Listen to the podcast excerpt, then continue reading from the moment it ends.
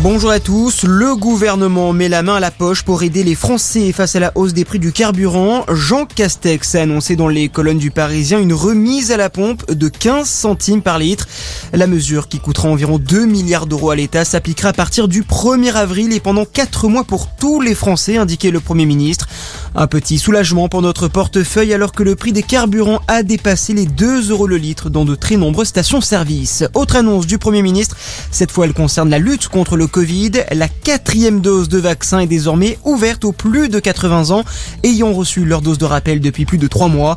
Décision prise face au léger rebond de l'épidémie. Dans le reste de l'actualité, la guerre en Ukraine, Emmanuel Macron et Olaf Scholz appellent la Russie à un cessez-le-feu immédiat. Le président français et le chancelier allemand se sont entretenus hier avec Vladimir Poutine. À l'issue de cet appel, le président russe n'a pas montré de volonté de stopper la guerre. De nouvelles mesures de sanctions vont donc être prises dans les prochaines heures, a indiqué l'Elysée. En attendant, l'étau se resserre autour de Kiev.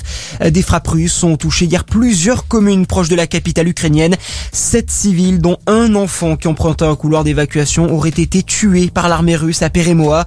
Des bombardements également à Mariupol où la ville est toujours privée d'électricité, d'eau et de gaz ou encore à Mykolaïv où plusieurs hôpitaux ont été touchés.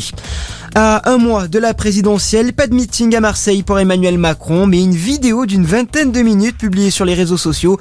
Le président de la République et candidat à sa réélection a dévoilé les grands thèmes de son programme, l'éducation, la santé, l'égalité homme-femme, l'écologie ou encore la retraite à 65 ans.